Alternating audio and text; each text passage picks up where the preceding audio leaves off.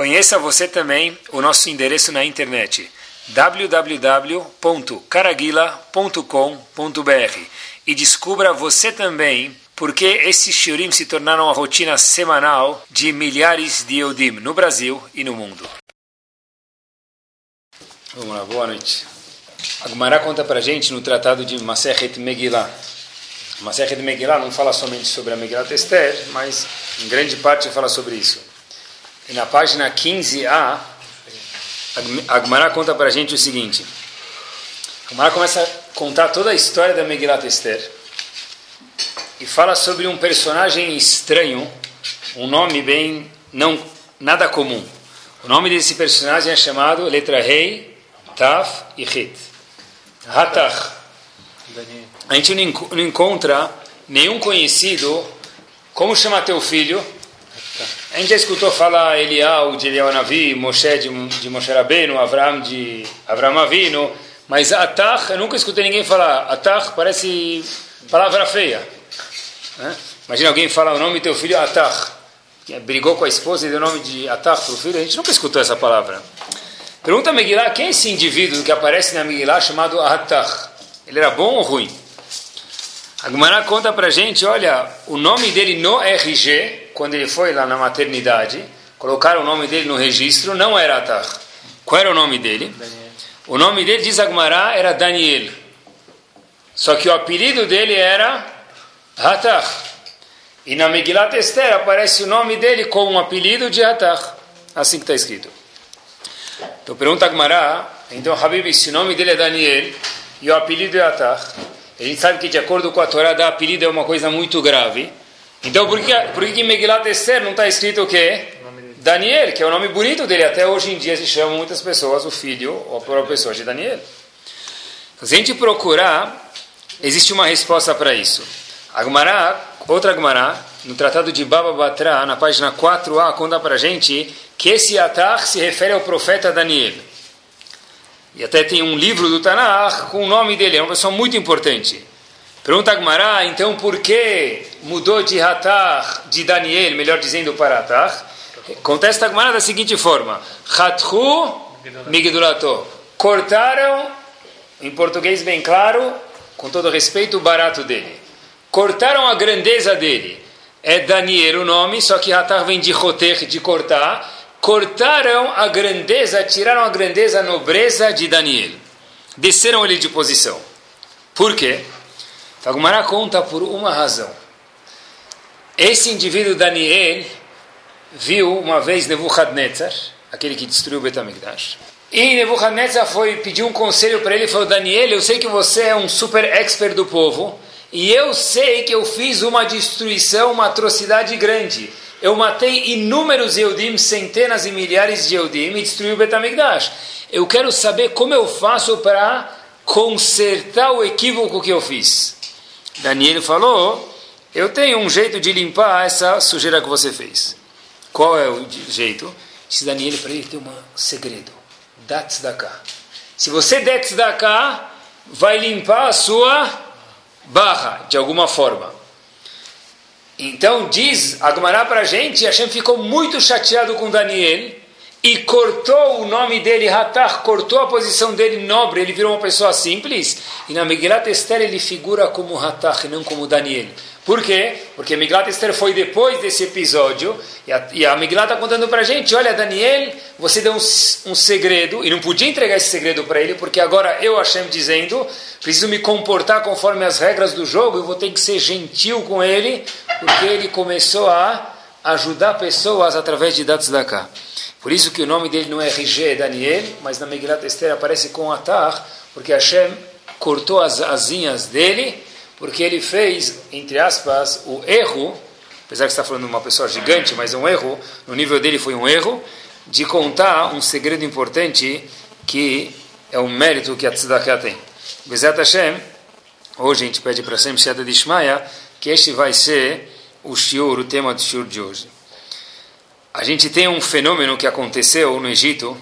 O povo desce para o Egito, os filhos de Jacob descem para o Egito, a gente vê em Sefer Shemot. Eles começam a crescer e Paraó fala, olha, aqui no Egito não tem Bolsa Família. Aqui no Egito, disse o faraó, eu sei que vai acontecer lá no Brasil, no século 21, vai ter o governo do PT, vai ter Bolsa Família, mas o faraó falou, eu sou contra esse negócio. E o faraó não gostava disso.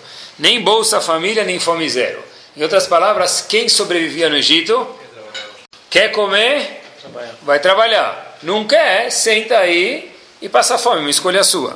Então, o povo queria comer o arroz e feijão lá do Egito, queria um falafel no Egito.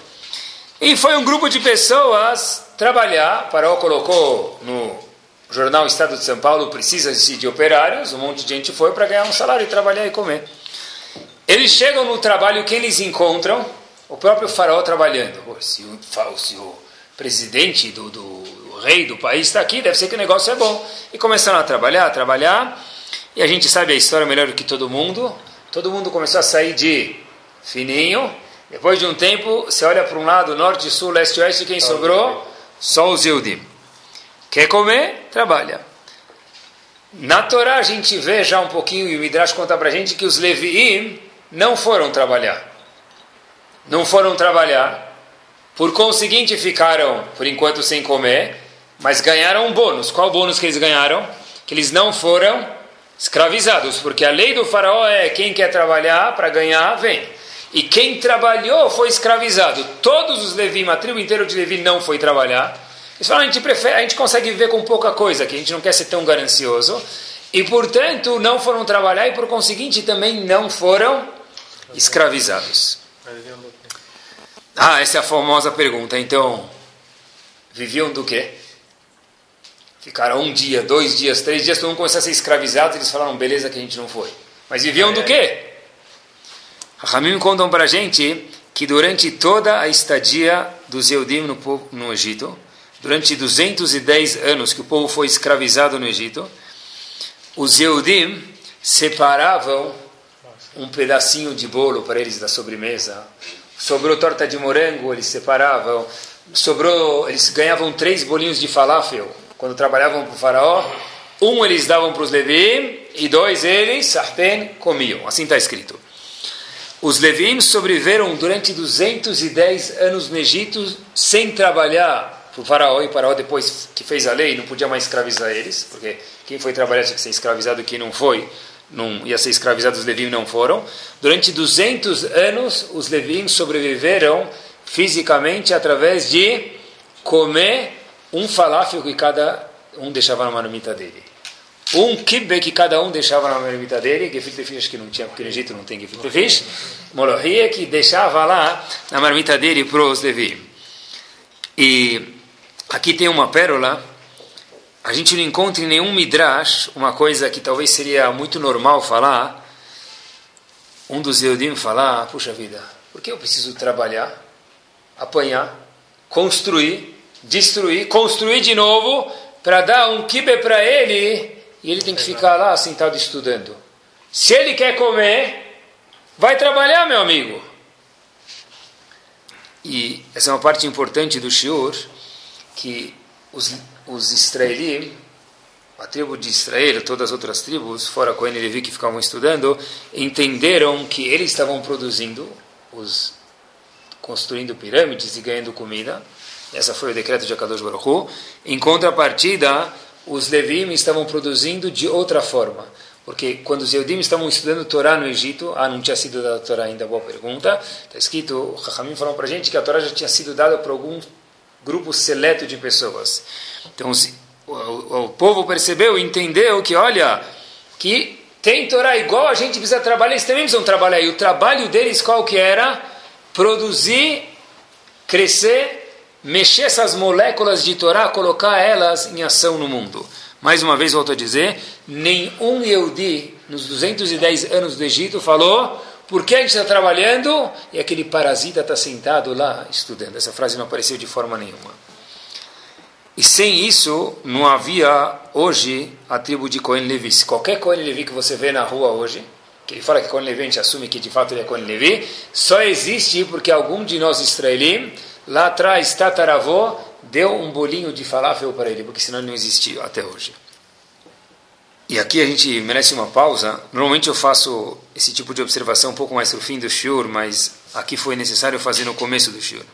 é importante que a gente observe que nos quatro cantos do globo terrestre não tem nenhuma exceção, eu acho, talvez tenha, mas eu não conheço.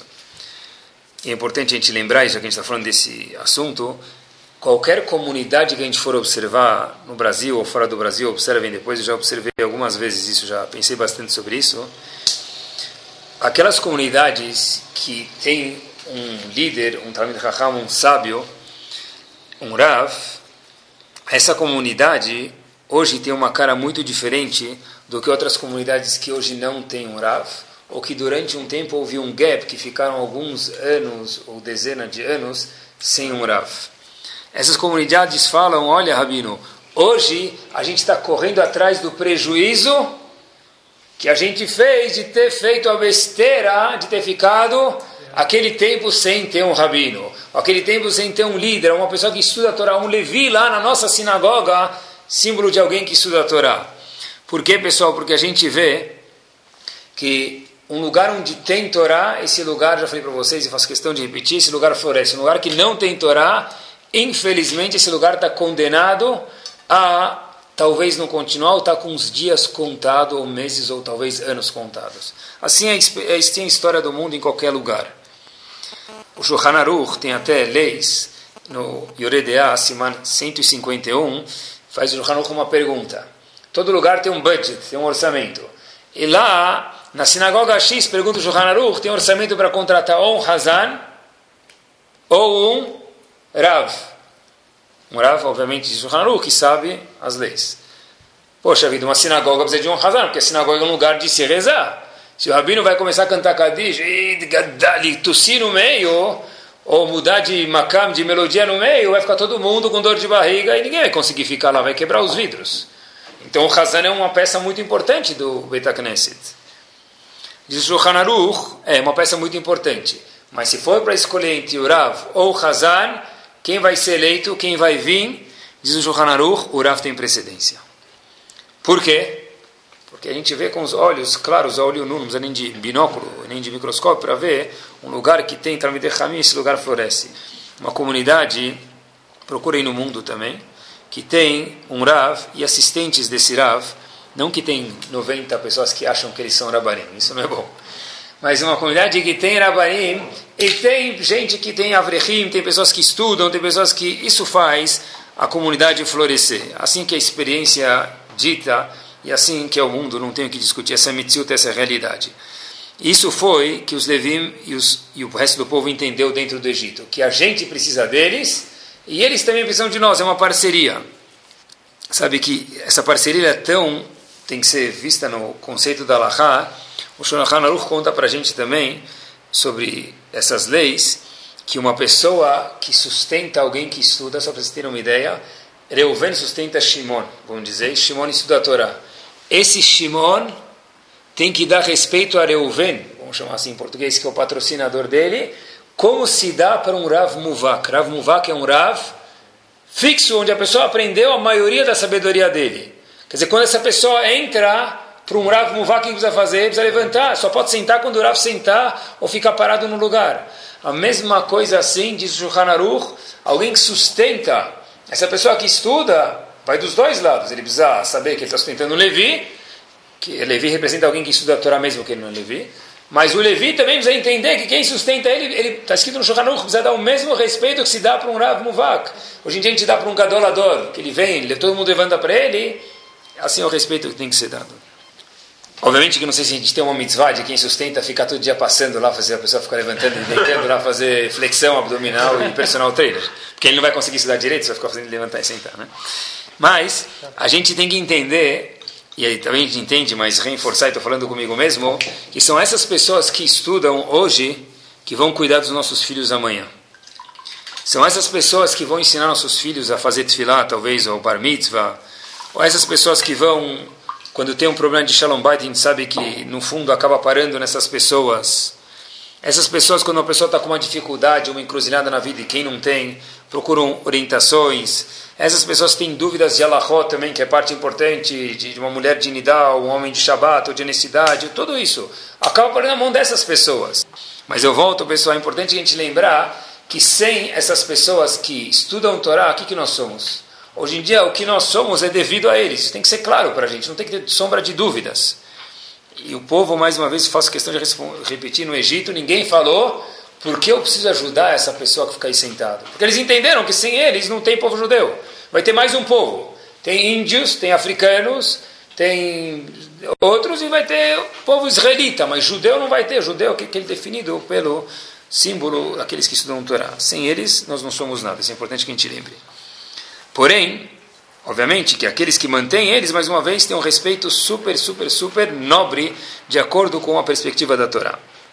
O valor daquelas pessoas que ajudam aqueles que estudam Torá, é importante a gente lembrar isso, é muito grande. Como a gente sabe que é muito grande? Que Hashem ficou bravo com Daniel, que deu uma dica para Nebuchadnezzar, como a gente mencionou no começo do Shur. Por quê? Porque Hashem falou, agora que ele vai dar tzedakah, eu não tenho como não ajudar ele. Porque o mérito da tzedakah é tão grande que inclusive um viking, que é, Daniel, é, que é Nebuchadnezzar, que, que matou milhares de pessoas, no momento que ele usou o antídoto, o remédio da tzedakah, Hashem falou, faz parte do jogo que eu vou ter que ser gentil com ele.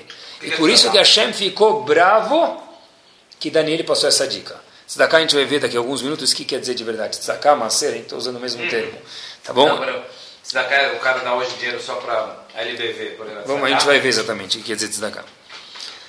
Tem uma questão curiosa que aparece, e essa é a realidade. Quando a pessoa vai de férias, ele sai de férias, ele foi daqui para o lugar X. Pode ser hotel, pode ser resort, pode ser hotel e resort pode ser alugou uma casa, pegou avião. Ele chega lá, o que, que ele vê? O Cristo inteiro está no mesmo hotel que ele.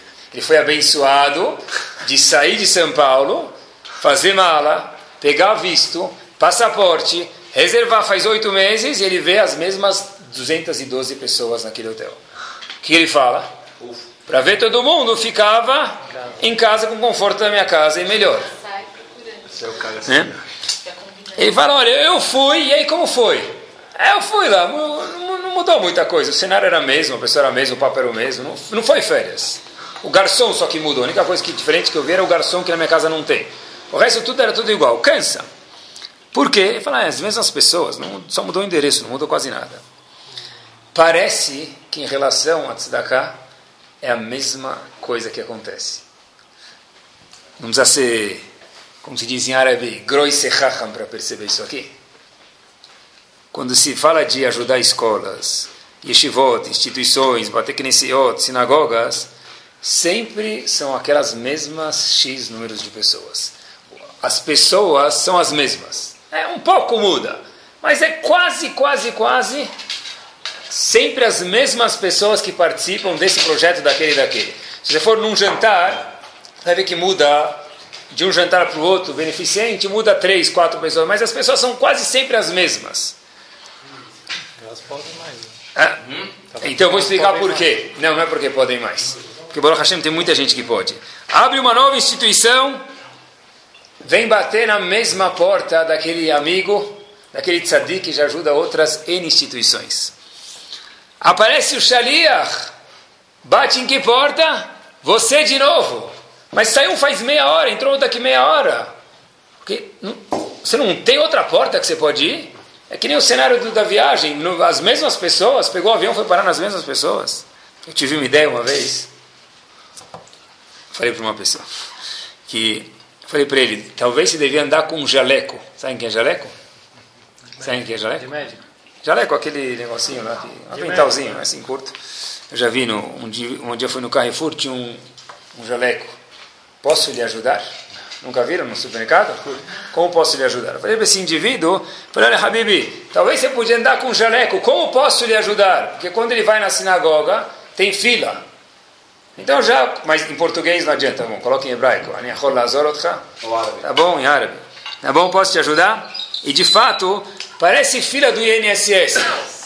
E são sempre as mesmas pessoas. Óbvio que de fato é o zehut para essas pessoas, por um lado, e são sempre as mesmas pessoas. Mas, por outro lado, de fato cansa. Porque o indivíduo fala, olha, poxa vida, eu vou lá e não tem, entre aspas, menorá, não tem paz.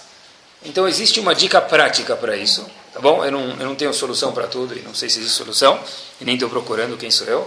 Mas existe uma dica prática para isso. A pessoa deve ter, dentro do, ficar chique, portfólio dele, tá bom? Ninguém tem de investimento, tem que ter de macer. Está escrito no Shulchan que é proibido dar para um lugar só. Tem que dividir. em alguns lugares, igual investimento. A pessoa tem que falar, eu tenho essas 10, 12, 20, 300, são instituições que eu gosto mais, eu vou dar 3x, 10x. Para o resto, vou dar uma dica para vocês. Pega uma parte do macer, troca em notas de 10, 50, 100 reais cada um, conforme a brahá que Hashem deu para ele, e cada um que aparecer você dá isso. A reação da pessoa não depende de você, você dá com um sorriso e shalom aristrei. Assim que tem que se fazer. Na prática, lemacê. Agora, algumas pessoas eu sei que cansa, e a gente tem que entender eles, mas eu tenho que entender vocês também, falam, oh, atachayav latet li x, você é obrigado a me dar x. E a pessoa já está pronta para falar, hayav, aonde está escrito? Então eu vou responder para vocês, o Shulchan está escrito, que você é obrigado a dar alguma coisa para ele. E se você não der lo aleno, se você não der lo aleno, tem um monte de maldições lo aleno que estão escritas. É um surdeoraita. A pessoa, alguém vem pedir para ele não dar. Mas eu não posso dar para todo mundo 10x que eu gosto daquelas tantas instituições. Então eu vou separar alguns, algum dinheiro que eu vou trocar em notas menores e, e dirigir para essas causas. Mas não dá nada, é assunto. Isso até me lembra um indivíduo que chega e fala: Olha, poxa, o senhor sempre me ajudava, não sei o que lá. Esse mês, o que aconteceu? Não está me ajudando mais, né? Vim aqui ver o que aconteceu. Passou um, dois, três meses. Aí o indivíduo que sempre ajudava, chama de Reuven, o famoso Reuven, falou, olha, eu queria muito ajudar, mas é que, sabe, minha esposa foi viajar. E aí acabou, foi ficar uma semana, ficou duas. E o cartão de crédito começou a vir, subir, subir, subir. Ela começou a comprar mais coisas e mais coisas. E foi no hotel e acabou convidando não sei quem, gastando. E eu não consegui lidar com todos esses gastos, então esse mês eu quero que você me entenda. Aí o Shaliach falava para ele, o que, que, é que ela fez? Ele falou, olha, comprou isso, comprou aquilo, foi em tal hotel. O falou, tudo isso com meu dinheiro? né? Em outras palavras, de um lado, às vezes as pessoas ficam com esse sentimento, era meu dinheiro. De fato, tem uma parte erro, porque o dinheiro é do dono do dinheiro, não é dele.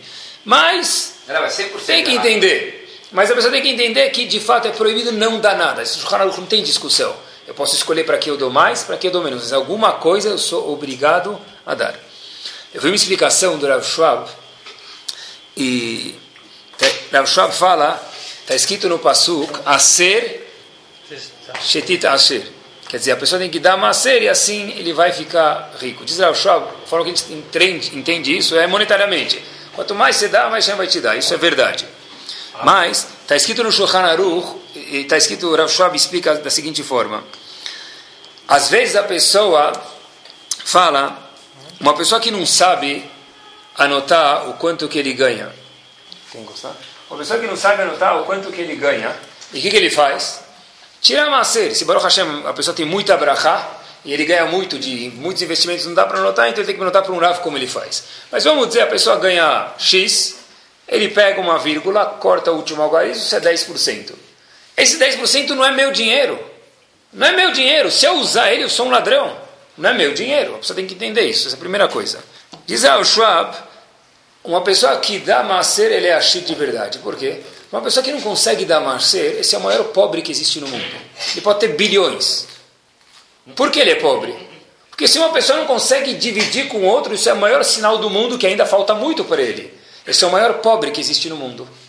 Quer dizer, o maior a ser, Bishvil Zetit Asher, é se você quer se sentir rico de verdade, fora o feeling gostoso que todo mundo tem quando dá, que a Hashem inseriu dentro da gente, é uma, é obrigação, mas fora esse feeling que a pessoa tem, e a obrigação de dar macer, você tem que entender. Se eu não consigo abrir a mão, como é que eu posso me sentir um cara Ashir? O que, que você é Ashir? Você não consegue dar, abrir a mão nem para falar oi para o outro. Como é que você vai se chamar de Ashir, de rico? Assim que ele explica, esse que é o Ashir de verdade. Alguém que sabe limitar a ganância dele e sabe compartilhar conforme que ela manda, essa pessoa é um Ashir de verdade. Mashenken, do contrário, aquele que não está acostumado a dar, e de fato é um costume, quem não, está acostumado a dar, não consegue dar. Olhem para os quatro cantos da terra. Não é quanto mais eu tenho, mais eu dou. Obviamente que é proporcional, Bezat Hashem, que tenham muito e deem muito. Mas a ideia que tem aqui é, tem pessoas que têm muito e falam, não consigo dar. Não consigo, por que não consegue dar? Porque é uma prática. Gumara fala Tzedakat Atzil Mimavet. Barmenan, A tzedakah isenta a pessoa de morrer. Ramim contou pra gente, às vezes a pessoa não merece mais viver, Kadosh Baruch manda um teste para ele estar tá aqui. Vai lá saber que o, que o mérito o cara te deu. Eu sei que é chato, mas por outro lado, e se, for, se a gente descobrir daqui 120 anos, foi esse cara que me deu mais 120 anos de vida. Ramim falou pra gente, não acha que a gente está fazendo um favor para eles, eles estão fazendo um favor para a gente. Aí não tem um mérito, tem um mérito gigante, o fato é que Nebuchadnezzar teve que ser protegido depois. Tem um mérito gigante, mas tem que entender que eles também beneficiam a gente. A gente não sabe nunca de onde vai vir o número premiado da loto. Talvez é daquele indivíduo que você ajudou. Se você está sem dinheiro naquele momento, Aí, no, boa, se você está sem dinheiro nesse momento, o Shohanur prevê todas as situações, ele fala, fala, eu não tenho, me desculpa, mas não pode falar, sai daqui que eu estou sem dinheiro. Tem que falar de um jeito educado, Fala, estou sem dinheiro, infelizmente eu agora não tenho. Tá bom? Pessoal, como tudo na vida. O cara vai sacar a maquininha do cartão. Como tudo na vida, pessoal. Posso isso aí. Como tudo na vida está escrito, é uma questão de personal trainer. Não tem ninguém aqui que fala, começou a fazer ginástica. Tem ninguém que não começou a fazer ginástica Fala, eu estou correndo agora 4 km, 5 km. É, começou a fazer ontem, é claro que você não vai conseguir correr. Vai, né? Tá o músculo atrofiado, vai devagarzinho. Da cá é exatamente a mesma coisa. Tem pessoas que não conseguem fazer assim com a mão. O músculo da pessoa está atrofiado, não consegue. O Kitsur Shulchan Aruch traz uma frase famosa do Yerushalmi. Ele fala o seguinte: ele fala, tira de lo tiftach leania, barmenar numa porta que não abre para um pobre, lo aleno, Tiftach Leácia vai abrir para o médico. Não existe, o dinheiro não é nosso. Se não parar na mão da pessoa que a Kadosh Baruch quer que pare, vai parar lá ali no Velo Alechim, na mão do consultório, no dinheiro, do, no, no, nos honorários do, do, médico. A pessoa vai escolher. Não existe ser mais esperto do que Hashem. Uma vez eu vi uma explicação, a gente fala no Birkat Amazon, Alta viene de matenot basar vadam. Quer dizer, a gente pede para Hashem para não precisar ficando dependendo das pessoas. Eu vi um chat lindo. Alta viene de matenot basar vadam. Hashem, não me deixa precisar de uma pessoa que acha que o dinheiro é dele, matenot basar vadam. Alguém, as instituições precisam de pessoas. Como eles falam essa parte do Birkat Amazon? Ela, o chat é, Hashem, por favor, não me faz cair na doação do indivíduo que acha que o dinheiro é dele. Ele tem o zerhut de dirigir o dinheiro, mas o dinheiro de Akadosh Baruch esses 10%, não é dele. Hashem não deu para ele fez ele o gerente de conta, e que ele seja um bom gerente. O zehut é sempre do marido e da mulher também. Vou falar por quê. Porque tem muitas mulheres, a gente escuta, e quando o marido ajuda, e sabe que tem que ajudar, Baruch Hashem, fala para o marido, parabéns, estou orgulhoso de você, etc e tal. Ou fez muito bem, qualquer termo. Outros maridos falam, tem que esconder o talão. Ou o cheque do terceiro que ele passa, tanto faz. Por quê? Porque se a mulher, minha esposa, souber quanto que eu dei para tal instituição, vai custar muito caro. Não só monetariamente, mas ficar uma semana sem dormir. Então, quer dizer, o da cá é da mulher também, porque uma mulher que apoia o marido dentro do limite que ele pode dar, essa mulher está recebendo a brachá do marido. Ele chega em casa tranquilo, ele tem o apoio da mulher. Agora, uma mulher que cutuca o marido e fala, por que, que você deu? Como você deu? É? Ele chega em casa, precisa, né? fazer din veheshbon lifnei melech malchem melachim veishto malka. Essa pessoa fica louca, essa pessoa, essa mulher perdeu o zehut da casa, infelizmente. Estava no banco, no dia de, de, um dia logo, na véspera de Purim, o Yodim estava no banco trocando dinheiro. Então um amigo falou para ele, olha, hoje todo mundo está preocupado trabalhando, depois está preocupado com a fantasia, Mishloach Manot, onde vai escutar Megillah, etc e tal. O que você está fazendo no banco trocando dinheiro hoje? Esse indivíduo falou, olha, existe uma mitzvah de matanot levionim. Mas precisa vir até o banco? Você já tem. Ele falou, não, eu fiz questão de vir no banco e trocar por cédulas novas. Porque eu quero fazer essa mitzvah com hidur, com qualidade. Isso, isso é um Yehudi que entende que é tzedakah. Eu vou dar de qualquer jeito. Ninguém está falando no shur hoje. Para quem não dá macer, tem que dar, não tem pergunta. Mas ninguém está falando. Como você dá tzedakah? Dá com carinho. Já vai dar de qualquer jeito. Eu já explico para vocês por quê. Mas cara. A Gumara conta pra gente. Por quê? Eu quero fazer com carinho. receber 20 novo ou 20 velho, vai Ah, ser boa, 20. isso é pra mim mostrar que eu gosto da Zaká. É a mesma coisa. Não, você tem razão, é a mesma coisa. É a mesma coisa. Mas no bar mitzvah do filho do indivíduo, ele não fala, é flor de qualquer jeito. Ele vai no CNIS ver se está bonito, ele vai na noite ver se a mulher colocou a decoradora direito, se os grisalhos estão para cá, se as rosas estão para lá, se as eh, né, outras flores, se a luz está em cima. Então, quando a pessoa gosta, ele faz com carinho. E pessoal, é um teste. Quem não falar que não é um teste é mentiroso, é porque não dá. A Gemara fala para gente, Adam Nikar Bekiso. Uma das coisas que a gente entende quem é a pessoa de verdade é quando coloca a mão no bolso. Talvez permitam ainda mais um Yodi. É um teste difícil. O Shulchan Aruch conta para gente, e eu quero que vocês decorem isso, está no Siman Kuf Memtet em Oredea, alguém que dá tzedakah bravo, independente de quanto ele deu, não merece nem um mérito por aquela tzedakah que ele deu. Volto a repetir, Habib, você trabalhou por dinheiro, suou, lutou e foi tzadik de tzedakah. Mas se você deu bravo, falou, tá, não me enche mais, pega, tá, desligou o telefone, por aquela tzedakah, não recebeu de Shulchan Aruch absolutamente Então melhor não dar? nenhum- Não, é melhor dar direito. Não, não, não, não. A gente não procura como fazer as coisas erradas aqui no Shur, a gente procura como fazer certo. É melhor dar do jeito certo. A gente sabe que tem oito níveis de tzedakah. Eu vou contar para vocês o primeiro, a gente vai falar só o primeiro e o último nível. O primeiro nível de tzedakah, o first class de tzedakah, é a pessoa antes de necessitar e ajuda ele. Eu sei que tem uma pessoa que está com dificuldade, está trabalhando, eu vou emprestar mercadoria para ele, vou, vou dar alguma coisa. Isso é o melhor nível de tzedakah. O último nível de tzedakah é quando a pessoa dá tzedakah sem vontade. Porém, dizem os comentaristas no Shulchan Aruch, sem vontade é o último nível se você deu sem ficar bravo. Porque se você deu ficando bravo, é- não é nem o último nível, porque por isso o Zehut não tem nenhum.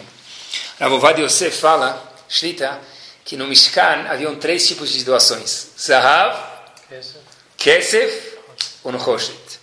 Ouro, prata e bronze. Zahav diz ele, Zain Hei Bet, Ze Hanoten Bari. O indivíduo dá com alegria, está saudável, ele dá de qualquer jeito. Kesef, diz ele, o que, que é Kesef prata? Primeira, explicando cada primeira letra.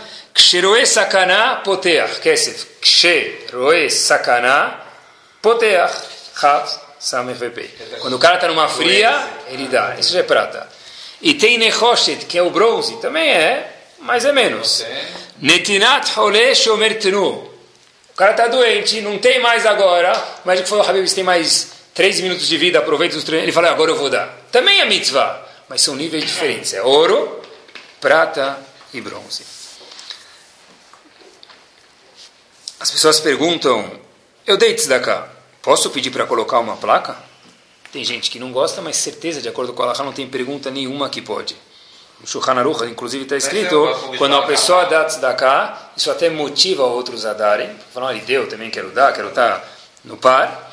E também, é uma, diz o Shulchan Aruch, que isso é uma, um comprometimento da, da instituição maior. Porque agora a instituição tem que cuidar bem, porque tem a placa do indivíduo. Talvez ele vai voltar a visitar, e se o lugar estiver caindo aos pedaços, ou desaparecer de lá, o indivíduo vai ficar chateado.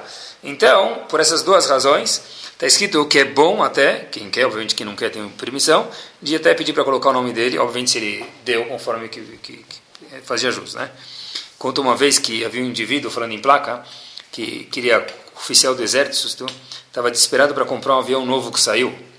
Então, falou, olha, estou com um problema aqui, o avião custa 50 milhões, e como é que a gente vai comprar esse avião? Então ele teve uma ideia, falou, olha, vou pedir para mil pessoas 50 mil dólares, vai, dar, isso vai dar 50 milhões, vai resolver. O amigo dele escutou isso e falou, você nunca vai conseguir. Ele falou, claro que a gente consegue. Ele falou, não, o que eu quis dizer não é a doação você nunca vai conseguir, a doação você vai conseguir. O avião nunca vai sair do chão.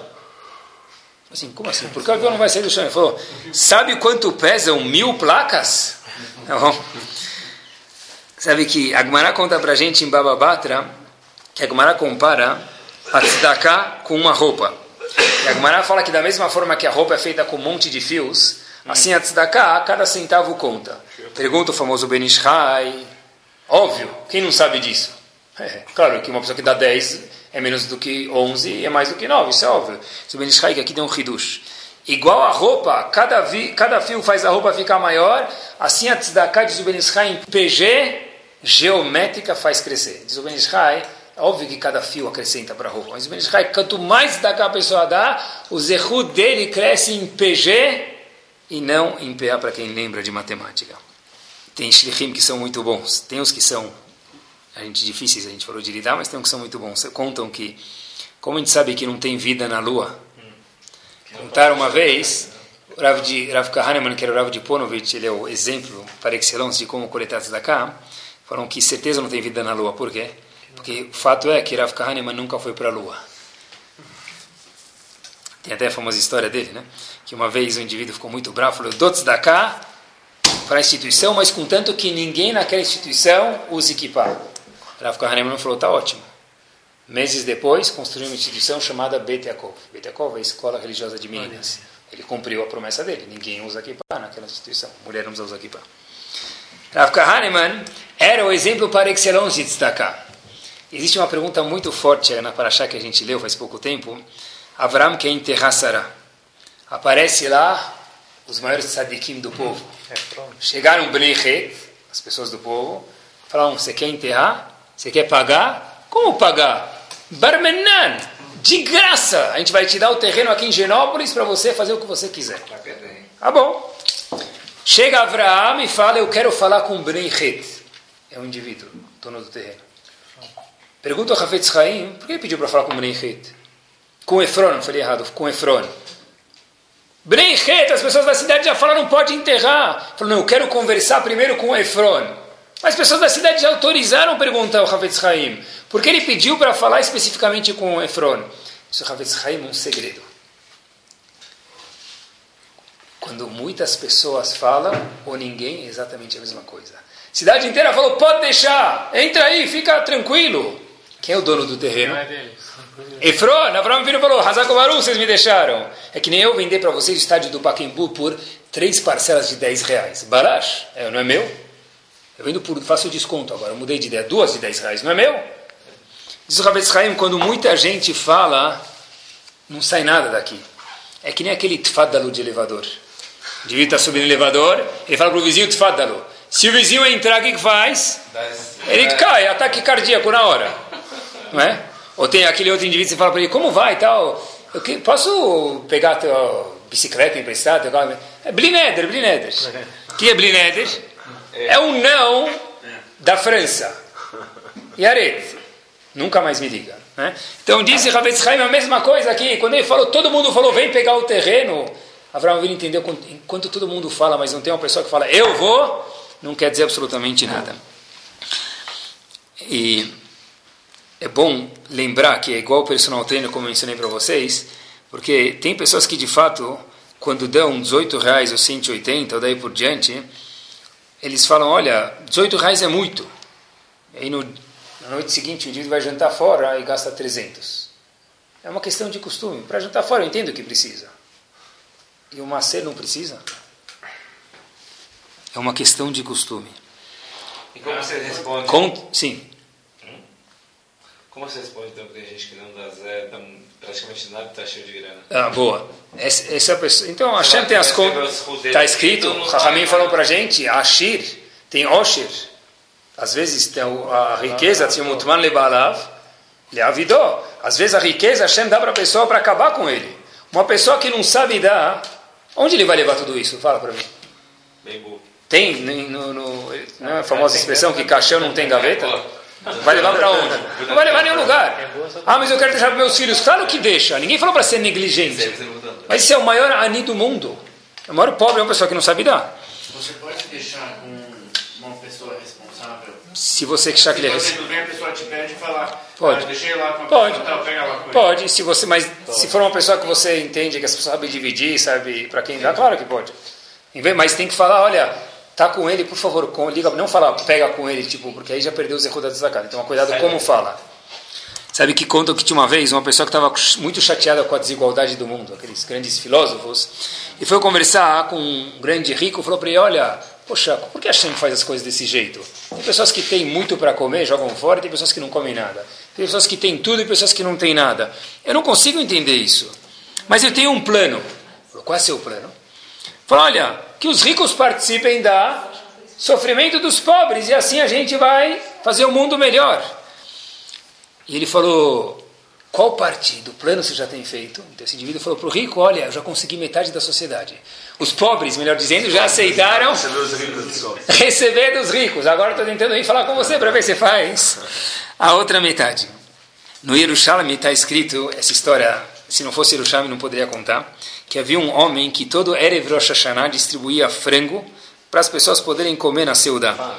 E um ano ele não tinha frango para distribuir, porque não tinha, estava difícil a situação econômica. Ele falou, não tenho que distribuir. Vieram os pobres na casa dele, ele falou, não tenho. E legítima defesa aqui, ele não tinha que dar mesmo. A esposa falou para ele, olha, como assim? A gente tem um frango para a gente, vamos pelo menos dar uma parte do nosso frango para esse ani, para esse pobre que bateu na porta. Esse marido falou, tá bom. Ficou com menos frango, mas entregou o frango que tinha. Na mesma noite, diz o Talmud Yerushalmi para a gente, ele sonhou que era Rosh Hashanah, era o julgamento, e estava o Yetzerará de um lado e Yetzeratov do outro. A gente só pode contar isso porque o Talmud conta para a gente, senão seria história de boi dormir. E a situação dele estava gritante mesmo, mas quem estava gritando era Yetzerará. Conta o Talmud Yerushalmi que no meio do julgamento abriram as portas da corte e quem entrou lá?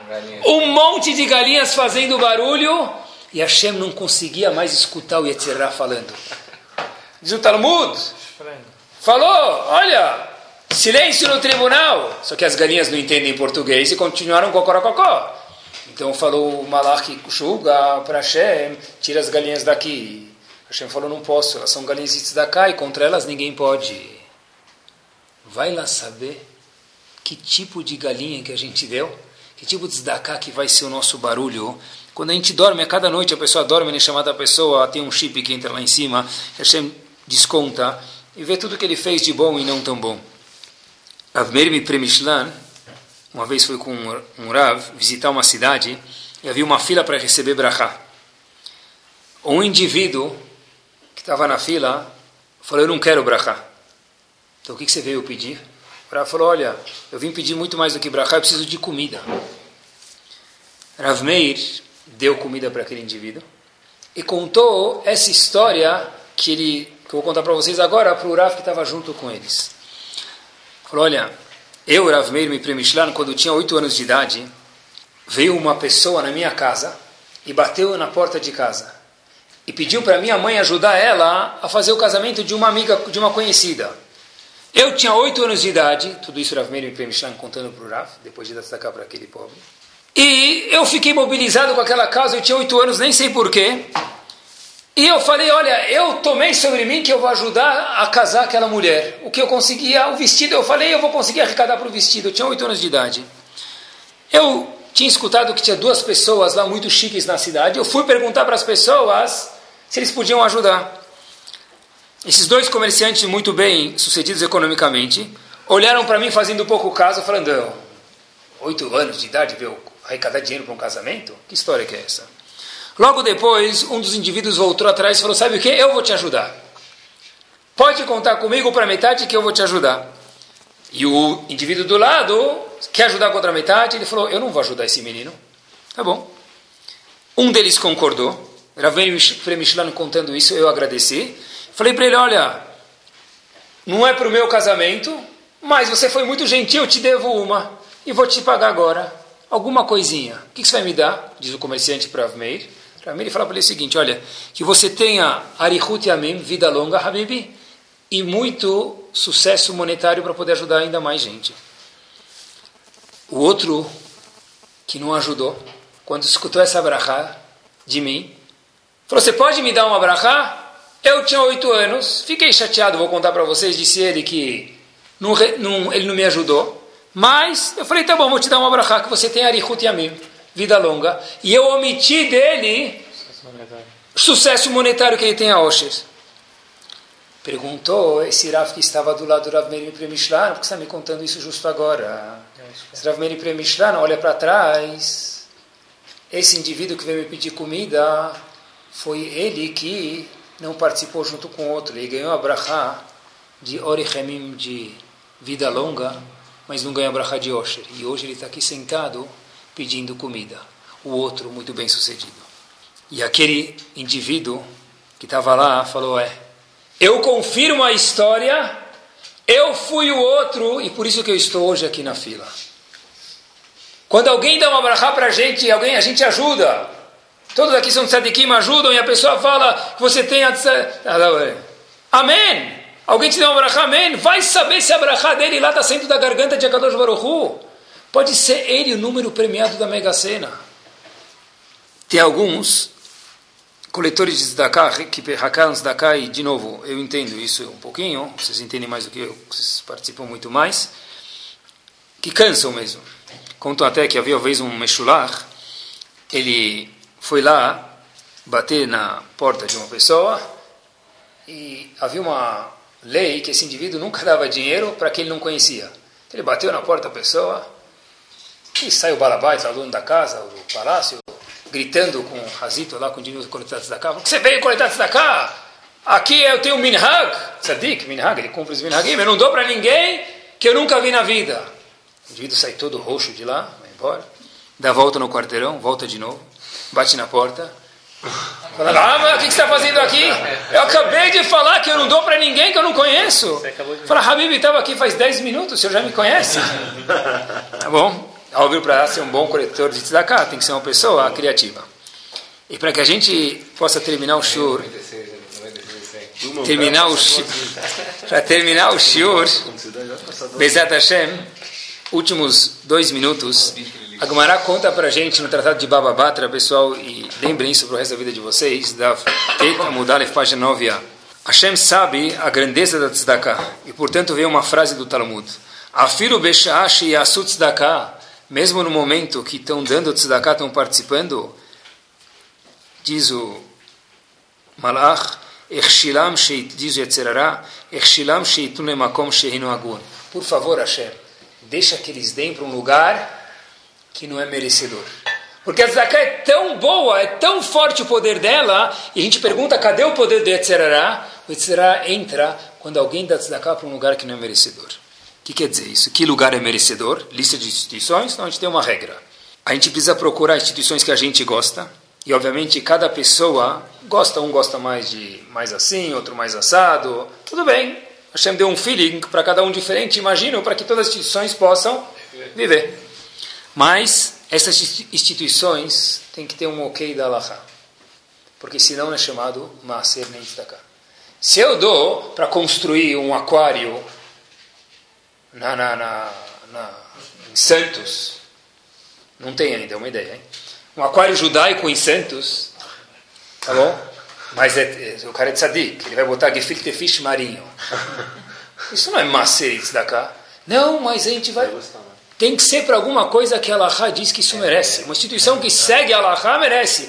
Uma instituição que não segue a Allahá é proibido entregar o dinheiro de macer. É que nem eu pegar um corbá num sacrifício e, trazer ele no pátio da minha casa. Isso é proibido.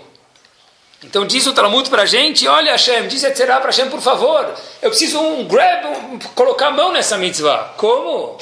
Na hora que eles dão tzedakah, Hashem, por favor, me ajuda para que eles não deem para um lugar merecedor.